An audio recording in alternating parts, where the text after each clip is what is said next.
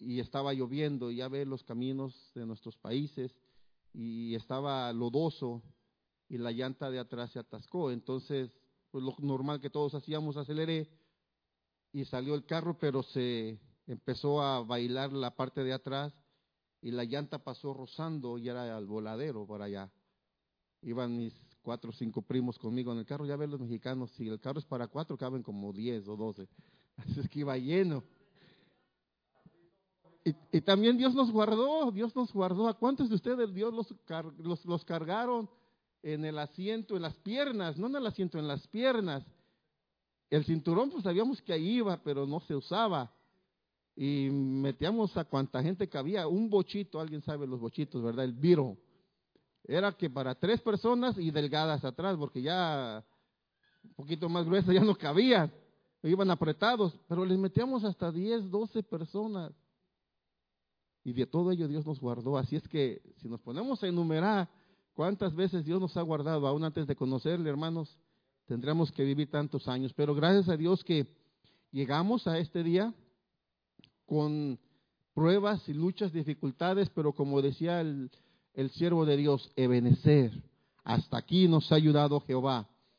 Y en esta noche quisiera hablarle un tema que ha estado rondando y, lo he traído, eh, yo creo que es de parte del Señor. Eh, un tema que le puse por título a, esta, a este mensaje, cultura, conciencia y correcto, o lo correcto. Y para ello quisiera que me acompañe a, primer versículo que vamos a leer en el libro de Josué capítulo 2, versículo 1. Josué capítulo 2, versículo 1, dice así la palabra del Señor. Luego Josué, hijo de Nun, envió secretamente desde Sitín a dos espías con la siguiente orden. Vayan a explorar la tierra, especialmente Jericó. Cuando los espías llegaron a Jericó, se hospedaron en la casa de una prostituta llamada Rahab o algunos le ponen, eh, el nombre es, según las versiones, Raab con H. Ahora, algunos comentaristas bíblicos dicen que no era una prostituta, que era tal vez una mesonera o una que atendía la casa de huéspedes, porque los, los espías llegaron directamente a esa casa. Sin embargo, la palabra del Señor nos habla y nos reitera, por ejemplo, vamos a Hebreos capítulo 11, versículo 31 en el Nuevo Testamento dos escritores eh, toman este tiempo para hablar de ella y dice, por la fe, la prostituta Rahab no murió junto con los desobedientes, pues había recibido en paz a los espías. Y luego Santiago capítulo 2 y verso 25 también vuelve a nombrarla y vuelve a hacer eh, énfasis en esto. Santiago capítulo 2 verso 25 dice, de igual manera, y es una pregunta y dice, ¿no fue declarada justa por las obras aún la prostituta Rahab cuando hospedó a los espías y les ayudó a huir por otro camino? Pero bien, volvamos al libro de Josué, solo para clarificar que en el Nuevo Testamento incluso dos, escritores, eh, generalmente se atribuye a Pablo quien escribió Hebreos, pero en realidad no hay a ciencia cierta quien lo haya escrito, aunque el lenguaje que se utiliza es el que utilizaba Pablo en sus demás cartas y el, escritor Santiago también vuelve a nombrar a esta mujer, pero quisiera hablar un poquito del tiempo de esta mujer, de, de Raab. ¿Cuál era la cultura que se vivía en el tiempo de Raab? ¿Cuál era la, posiblemente eh, no tenía otra opción ella, no le quedó otra opción y tuvo que dedicarse a esta vida? Pero no solamente ella, sino el pueblo en general estaba tan pervertido y estaba tan eh, haciendo, inclinado a hacer cosas malas que era costumbre o era ya una cuestión de cultura que no lo veían mal. Y en nuestros días, en nuestros tiempos, por ejemplo, pudiéramos, yo recordaba y, y, e inclusive en los días pasados puse algo, compartí algo en Facebook que me, me recordaba esto precisamente, ¿A cuántos todavía de pequeños les tocó que cuando llegaban a ver a los abuelitos les besaban la mano? Mi mamá lo hacía con su mamá o sus abuelitos. A los padrinos que los presentaban, a padrinos de bautismo, de, presentación, de primera comunión, se les respetaba casi como al papá o algunos hasta más, porque no había un papá presente y estaba el padrino presente y se le respetaba, lo encontraban y le, por decirlo de una manera, le hacían reverencia, pero era un respeto. Se subía usted al servicio público, al, al, bus, o a la guagua, o a la combi, o al, ¿cómo le decían en su, lugar? La camioneta. En mi pueblo le decían el guajolotero. Eh, ¿Qué nombres no le ponían, verdad? Pero se subía una persona, estaba, si usted iba sentado y subía una mujer embarazada o una persona mayor, ¿qué hacía el hombre? O al niño, siéntese, porque era la cultura. ¿Verdad? Era parte de la cultura, hablando de la cultura buena. Ahora, si nos movemos años más adelante a nuestros días, eso ya no lo vemos. Van sentados y si es posible que el que va sentado abarca dos espacios, se sienta a la mitad para que no se siente nadie a su lado. Es decir, se ha perdido lo que para muchos que fuimos criados en ese, en ese, eh, en ese tipo, eh, creemos que es los valores se han perdido, generalmente decimos así, ¿verdad? Ya no hay respeto eh, a las personas mayor que usted le, hablaba, al menos en México, ¿verdad? En otros países yo creo que también le hablaba con respeto de usted. Y si usted le decía, oye, a una persona adulta, no faltaba el golpe cariñoso del papá o de la mamá, hey, no se ha igualado. Y ahora eso ya no se, ya no se ve. Ahora, déjenme hablar un poquito de la cultura no tan buena en nuestros días. Por ejemplo, hace años, en los años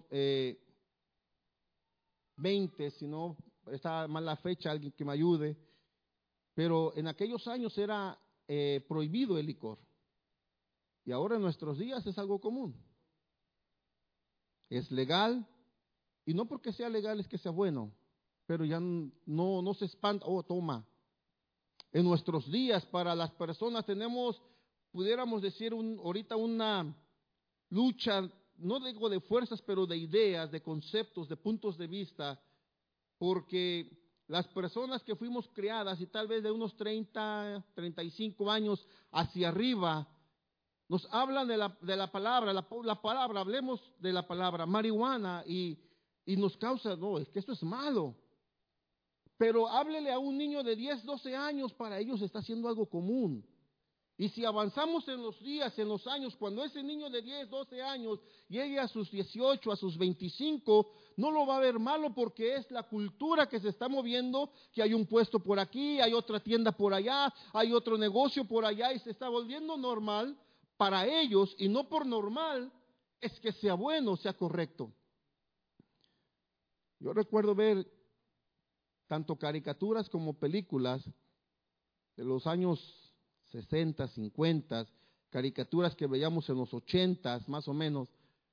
¿Se que le aparecía por aquí un angelito al lado derecho y un diablito al lado izquierdo? Y le decía las cosas malas, hazle una maldad. Y el otro, no, porque te va a ir mal y haz las cosas buenas. Y, y eso lo dejaron de hacer. Tal vez no ayudaba o a lo mejor sí ayudaba, pero le daba usted la, idea de que había cosas que no se deberían de hacer, no porque era lo normal que los demás lo hacían, había algo que lo detenía de hacerlo porque usted sabía dentro de usted que estaba mal. Entonces la cultura no siempre porque todos lo hacen es lo correcto. Y en el tiempo de la, de la, de la mujer, en el, en el versículo que estamos tocando, en la lectura que vemos hoy, había personas que incluso pasaban a sus hijos por el fuego. Dice la Biblia que de Jehová, eh, herencia de Jehová son los hijos, y ellos tomaban a sus hijos y los pasaban por el fuego. Era la cultura de los caldeos, donde esta mujer vivía.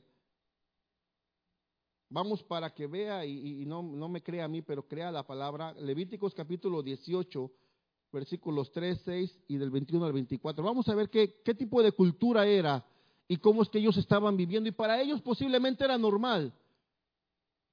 Levíticos capítulo 18, verso 3 dice, no imitarán ustedes las costumbres de Egipto, donde antes habitaban, pero ni tampoco las de Canaán, a donde yo los llevo, o donde los llevo más bien dice, no se conducirán según sus estatutos, es decir, a los que gobernaban en Canaán, ni los que antes tenían ellos en Egipto. Versículo 6, por favor.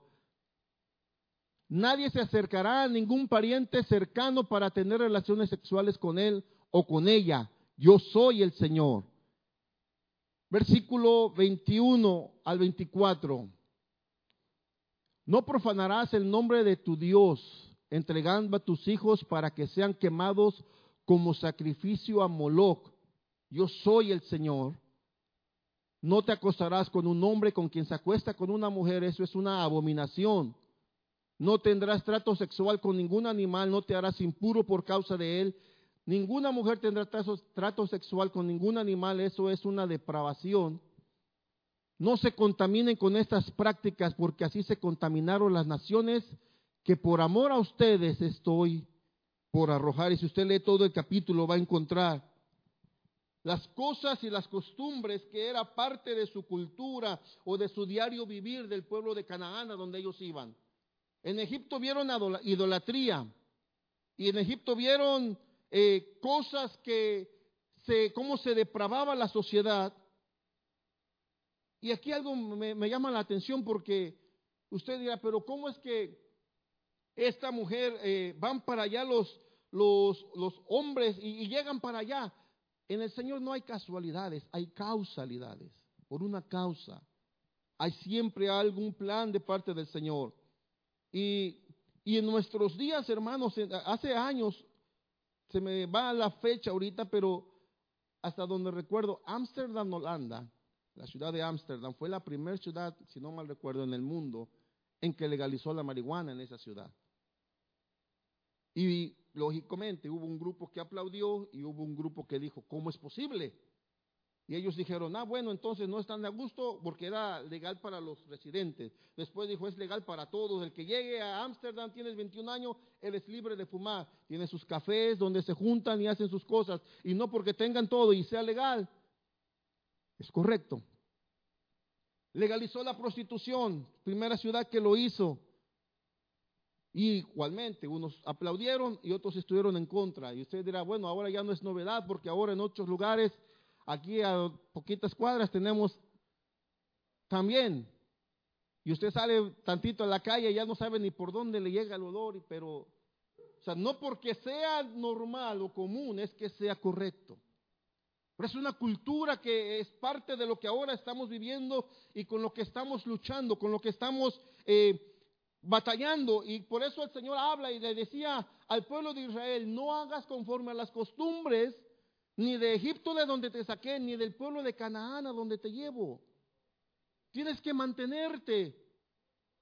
Tienes que mantenerte. ¿Por qué? Porque yo soy el Señor. Somos una nación santa. Dice, somos escogidos. Dios nos sacó. Y algunos decían, pero ¿cómo una mujer? Porque vamos a ver más adelante que esta mujer, cuando recibe a los discípulos, ah, perdón, a los espías, están ahí con ella, pero ella entendió que había algo diferente. Ella vio, tal vez, como decía al principio, posiblemente las circunstancias de la vida la llevaron a hacer esa clase de vida que ella, estaba llevando, pero en su conciencia, y entramos a la conciencia, posiblemente en ella entendió que no era lo correcto hacerlo. Posiblemente fue orillada, fue obligada, pero llegó en un punto en el que ella entendió que había algo mejor, que había una vida diferente, dijo, yo voy a cambiar vio su oportunidad. Porque ya usted sabe la historia, eh, el rey de Egipto, de, Jericó, se dio cuenta que estaban allí y mandó a, los, guardias para que los sacaran. La mujer dice, no están, los esconde y después dice que les dice, bueno, eh, ya los mandé por otro camino a los, a los que los andaban buscando, ahora ustedes pueden salirse por este camino y espérense en el monte un rato y después de cierto tiempo sigan su camino, pero sálvenme pero quiero algo a cambio. Ella entendió que era su momento de oportunidad para ella salirse de esa vida y ser salva. Y por eso decía que en el Señor no hay casualidades, en el, en el Señor hay causalidades, hay una causa. ¿Se acuerda que Abraham estaba en un pueblo donde eh, vivían en idolatría y de Ur de los Caldeos, su papá adoraba al, dios Sol, de Ur de los Caldeos saca a Abraham y le dice, te voy a llevar a una tierra nueva y voy a hacer de ti una nación grande. Y esta mujer, en el, si usted lee los versículos siguientes del capítulo 2 de Josué, ella hace una confesión tremenda a los espías. Dice, hemos oído las cosas que su Dios ha hecho con los demás. Hemos visto cómo, hemos escuchado cómo su Dios, dice, el Dios de ustedes abrió el mar para que ustedes pasaran en seco. Escuchamos cómo Dios destruyó al, al, ejército egipcio que venía detrás de ustedes. Nuestro pueblo está aterrorizado a causa de ustedes. Y ella no quería perecer. Ella entendió que había algo diferente. Y muchas veces se nos habla aquí, eh, eh, el pastor nos ha hablado y, nos ha mencionado acerca del tiempo exacto de salvación, ¿verdad? Un tiempo en el que Dios obra, el kairos, es el momento oportuno, en el, momento eh, específico en el que Dios obra. Y posiblemente este era el kairos de Dios para esta mujer. Ella entendió que había un momento de salvación y dijo, lo voy a aprovechar, porque posiblemente no tenga otra oportunidad. Ellos vienen a destruir esta ciudad como han hecho con los demás, porque Dios, un Dios verdadero está con ellos. Posiblemente ella había probado todos los dioses que pudieran haber mencionado o haber eh, estado en Canaán y ninguno le dio resultados. Y ella probó y quería probar al Dios de Israel, al Dios verdadero. En nuestros días, hermano, el aborto es legal en muchos lugares y no porque sea legal es lo correcto. El licor es legal en muchos o en todos lugares prácticamente. Después de cierta hora ya no puede vender, pero muchos compran antes, se van a su casa y siguen tomando. ¿Y qué hay problema? Es legal, pero no por ser legal es correcto. La pedofilia quieren hacerla que sea legal, pero no por ser legal va a ser correcta. Y como decía hace un momento, ¿verdad? La marihuana también. La mujer, cansada tal vez de esta vida que tenía, dice, hay algo más. Yo lo quiero llevar. Yo lo quiero para, para mí. Y me llama la atención que cuando los, los espías se van y dice que son bajados por la ventana, ¿se acuerda qué, cuál fue la señal? ¿Alguien sabe qué fue la señal? Un cordón rojo, ¿verdad? Y cuando se fueron los, judíos, el pueblo de Israel, cuando Dios estaba visitando al pueblo de Egipto para matar a los primogénitos, ¿qué tuvieron que poner en las puertas? Sangre roja, ¿verdad? Ella tal vez no tuvo tiempo, no había la manera de que, hubiese un, de que hiciera un sacrificio y pintara su ventana con la sangre roja. No son eh, casualidades, no son cosas por coincidencia. Dios tiene ciertas cosas, ciertos planes, y ellos de alguna manera, no fue que se les ocurrió, pon algo rojo ahí, un listón rojo, no. Claro que sobresalta, claro que sí sobresalta y se podía ver, pero por alguna razón, porque ellos también entendieron que esta mujer a su casa había llegado la salvación, la salvación, perdón. Y vemos que si usted lee la historia de Raab, fue si las cuentas no me fallan, fue bisabuela de David o tatarabuela, porque ella se casa con un hombre prominente del pueblo que llegó a ser el padre de Boz, si no estoy mal en las genealogías. Y Boz fue padre de Isaí, Isaí fue padre de David. Y Dios sacó a esta mujer de Jericó. No porque eh, haya sus vidas haya sido una dote de perfección, sino porque dice la palabra que Él tiene misericordia, de Él tiene misericordia. Siempre hay un plan en la, en, la vida de Dios. Dios rescató a un idólatra para hacer de una familia de idólatra para hacer de Él una nación grande. Dios Sacó tal vez a uno que estaba en el vicio del alcohol para hacer de él un predicador. Dios sacó a alguien que robaba, que era injusto, para cambiarnos. Dios cambia a las personas porque tiene un plan siempre con alguien de nosotros. Solo tenemos que ponernos en el camino y entender que lo que estamos haciendo, por más que los demás lo hagan, no es lo correcto, aunque los demás lo estén haciendo. Dios pone y de repente nos encontramos en momentos adversos en nuestra vida, en los cuales tenemos que decidir. Tenemos siempre, Dios nos da la opción. La mujer tuvo la opción de entregarlos a la guardia porque si no los entregaba y la cachaban o se daban cuenta que ella los tenía allí escondidos, la hubieran matado. Pero tomó la decisión de servir al Señor. Para de un momento, de una manera u otra, era su manera de ella de servirle a Dios y de demostrar que ella quería ser salva, que ella quería experimentar una vida diferente. Nosotros tenemos eh, en esta cultura que estamos viviendo de, de ataques hacia, no solamente hacia la iglesia, pero sino a lo que Dios ha establecido.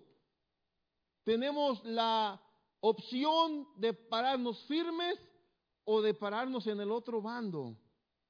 Tenemos la opción de, porque Dios no nos obliga a decir, me tienes que testificar delante de las personas. Nos da la opción, si tú me testificas y me confiesas delante de las personas, yo te voy a confesar delante de mi Padre. Tenemos la opción de decir, tienes la, el camino de la, de la bendición y el camino de la maldición. ¿Cuál quieres escoger? Dios nos da la, ese, esa, no digamos privilegio, pero esa oportunidad de escoger. Tal como esta mujer tuvo la oportunidad de escoger cuál camino seguir, ya no seguir en la vida que estaba llevando por la cuestión de la cultura. Y quiero leerle un poquito acerca de la conciencia. Dice, la conciencia es una capacidad racional interna que da testimonio de nuestro sistema de valores. La conciencia es una capacidad racional interna que da testimonio de nuestro sistema de valores. ¿Cómo estamos? Ahora que pasaban estas de las elecciones y, se veía, yo lo veía muy marcado y, algunas veces se ha predicado aquí, el pastor nos ha hablado, pero usted se ha fijado que muchas generaciones, los nuevos muchachos que van, no todos, pero muchos que van haciendo y que tienen 18, 15 años, 16 años, eh, ya no les tocó, como dice, ¿verdad? Que los papás vinieron a sufrir, cómo sufrieron, porque sufrían más tal vez en su país y dijeron, prefiero irme y si en el camino pierdo la vida, bueno, pero si llego, alcanzaré a trabajar y a poder ofrecer un mejor futuro para mi familia, para mis hijos. Pero ese hijo ya no le tocó sufrir. A ese hijo ya le tocó poder asistir tranquilamente a una escuela, aprender un nuevo idioma, aprender una carrera y ahora está a favor de la loquera y de cuánta cosa, y el otro dice, no, porque, porque nos cuesta, porque nos enseñaron el valor de la vida como personas, y si vamos como cristianos, aún mayor todavía, el valor de la vida, y porque ahora por el relajo de la vida y puedo abortar cuando yo quiera y, y, puedo hacer de mi vida lo que yo quiera y nadie se puede meter conmigo porque es mi vida. Pero los padres que nos enseñaron los valores que tristemente poco a poco se van perdiendo, posiblemente porque los mismos que teníamos esos valores no los hemos transmitido o no los hemos podido transmitir correctamente a las nuevas generaciones. Porque no les hemos dicho, y deje del sufrimiento, sino del valor de las cosas, porque generalmente ahorita ya nada más por el valor que ven es porque el precio, si es caro es bueno, pero no hay el valor de las cosas, mientras más se ven el precio y no el valor que costó por obtener ciertas cosas que podemos disfrutar en nuestras vidas. Pero estamos en tiempos en los cuales somos llamados como iglesia a hacer lo correcto. Posiblemente no estemos en la situación de Raab porque algunos dirán, bueno, yo ya entregué mi vida al Señor, pero a lo mejor alguien que nos esté viendo, o posiblemente usted sea el medio para que alguien, alguna Raab, algún Abraham, algún Mateo que robaba o que era el cobrador de impuestos, alguien necesita oír a través de usted el mensaje de salvación. Somos puestos en el tiempo exacto de Dios y en el lugar exacto para poder ser medio de salvación. ¿Se acuerda de Esther? Que había una orden en contra del pueblo de Israel. Y viene Mardoqueo, el tío, ¿y qué le dijo? ¿Quién sabe si Dios para este momento te puso en ese lugar específico, en el reinado? Y tengas tú que entrar a hablar con el rey, pero si no entro cuando él me llamó y entro sin que él me llame, me puede quitar la vida. de todos modos vas a morir. Y Dios tal vez para este tiempo te puso, pero ¿qué fue lo que hizo ella? Dijo, bueno, voy a entrar. Sí, sí voy a entrar. Pero te pido que todos se pongan a orar por mí. Y yo voy a hacer lo mismo con mis doncellas. No se alocó, buscó la alianza de Dios. Y en estos días, hermano, lo que nos va a mantener no es nuestro conocimiento, sino nuestra cercanía con Dios, nuestra relación con Dios. Es tiempo de orar. Si antes decíamos que oráramos, ahora es tiempo de, de redoblar esfuerzos, de orar. Es tiempo de realmente pararnos, como decía aquel himno, me viene a la memoria aquellos himnos que cantábamos. Y, yo lo escuchaba cuando lo tocaban con arpa tan bello. Ese himno que dice, firmes y adelante, huestes de la fe, sin temor alguno que Jesús nos ve. Jefe soberano, Cristo al frente va, nuestra es la victoria. Y, hay una parte bien tremenda, dice, y oígalo el averno llenos de pavor. Esa gente que lo escribió no tenían miedo. Y ahora, como dice el pastor, no es lo mismo llamarlo que verlo venir.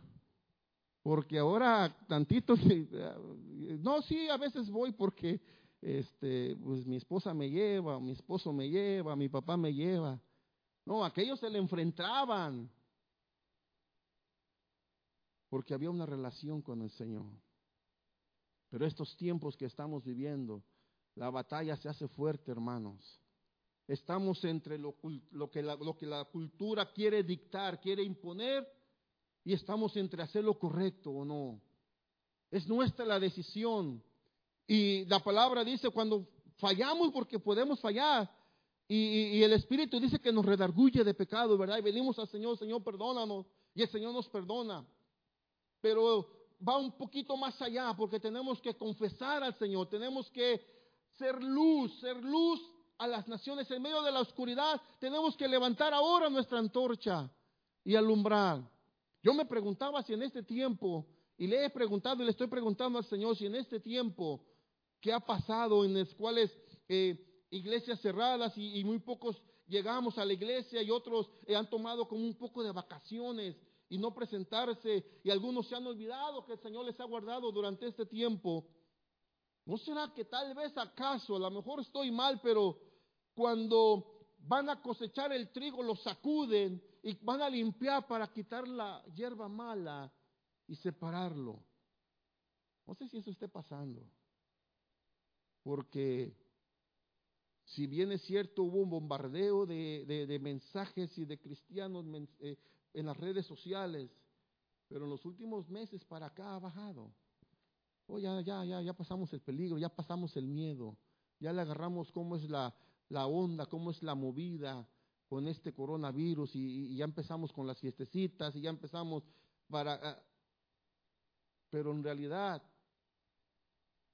es una cosita solamente un virus, pero todo lo demás son tantas situaciones que estamos viviendo como iglesia en los últimos tiempos. Y no es asustarnos, sencillamente es prepararnos. No es preocuparnos qué va a pasar dentro de dos o tres años. Si es bueno saberlo y conocerlo, no, no estoy diciendo, no me malinterprete, pero más que preparar para, para ver qué es lo que va a pasar allá, es cómo está mi vida ahorita. Porque posiblemente, ¿quién me asegura que mañana voy a despertar? Y para mañana, tal vez, como dice el pastor, fue mi, fue mi rapto, fue mi fin. Es más que, más que todo ello, ver hacia el futuro, es prepararnos, ¿verdad? Y nos cuesta de repente cambiar ese chip y acomodarnos a esa idea, pero tenemos que pararnos firmes, firmes, hermano, como decía este himno, y como esta mujer se mantuvo firme en su decreto, en su pensamiento, dijo, no, yo quiero ser salva, Quiero ser, si tal vez me den permiso de ser parte de este pueblo que va a venir a vencer y a destruirnos, a, vencer y a gobernar, pero yo quiero cambiar de vida, quiero algo diferente. ¿Cuánta gente allá afuera tal vez esté con esa misma situación? Y usted y yo seamos los encargados, como esos espías, de llevarle la palabra del Señor. Estamos ante la opción de envolvernos en la cultura, ya para terminar o hacer lo correcto delante del Señor y pararnos firmes en la brecha. Doblar esfuerzos esforzarnos un poco más o con todas nuestras fuerzas a orar, a interceder por nuestra familia, por la iglesia, por los pastores, porque en nuestros días, y esto no lo tenía escrito, pero en nuestros días, usted escucha mucho la palabra eh, que hay y entendemos y agradecemos por los policías que son algo esencial y Dios los guarde a cada uno, los bomberos, los médicos eh, son esenciales. Pero si en lugar de haber preocupadose por abrir cantinas, se hubieran preocupado y decidido por abrir iglesias, porque esto es lo más esencial para la salvación del alma. Porque cuánta gente ya no fue a tomar por un tiempo a la cantina, pero tomaron en la casa y la violencia se multiplicó. Y muchos otros que estaban acostumbrados a salir constantemente y de repente meterlos y encerrarlos en la casa y empezaron a tener ansiedad, estrés y, a preocuparse y a, tener problemas eh, mentales porque se sentían atados, encerrados. Y hubo enfermedades y hay enfermedades y están padeciendo. Y los médicos, oh, por teléfono, y, pero pues apúrate porque viene el otro. Porque no es la misma atención. Y los más esenciales no son por teléfono, son en persona y, necesito cinco minutos. ¿Y cuánto es? Como cinco minutos y medio, ¿verdad? Cuando pedimos cinco minutos. Porque la palabra es la que nos, nos, nos liberta, la palabra es la que nos llena, la palabra la que nos hace libre, dice la palabra de Dios. En, en Juan dice, conoceréis la verdad y la verdad os hará libres. Echad su carga sobre mí, y llévense mi carga porque mi, mi yugo es fácil, es ligera. La carga de ustedes es pesada. Yo la puedo llevar en lo que dijo el maestro. Pero tenemos que pararnos firmes, firmes hermano. Va a venir, sí, posiblemente se ponga peor la situación para la iglesia del Señor, para nosotros. Pero no se olvide que más allá hay una recompensa mayor para cada uno de nosotros. Así como esta mujer fue y declaró que quería cambiar, fue salva. Ya usted sabe la historia, la salvaron junto con su familia y ya le dije, fue parte de la, busquen la genealogía en el libro de Mateo, y esta mujer fue parte de la genealogía de, de Jesucristo, porque viene David y llega Jesucristo. Ahí estuvo, fue una recompensa gloriosa. Nosotros vamos a tener una recompensa maravillosa estar en la presencia del Señor, no un día ni dos, toda la eternidad. Dios le bendiga, hermano, Dios le guarde, Dios sea con usted, bendito es el nombre del Señor.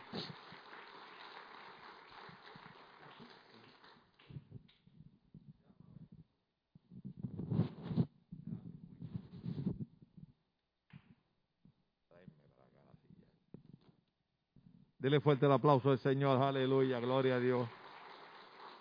Gracias, gracias. Eh.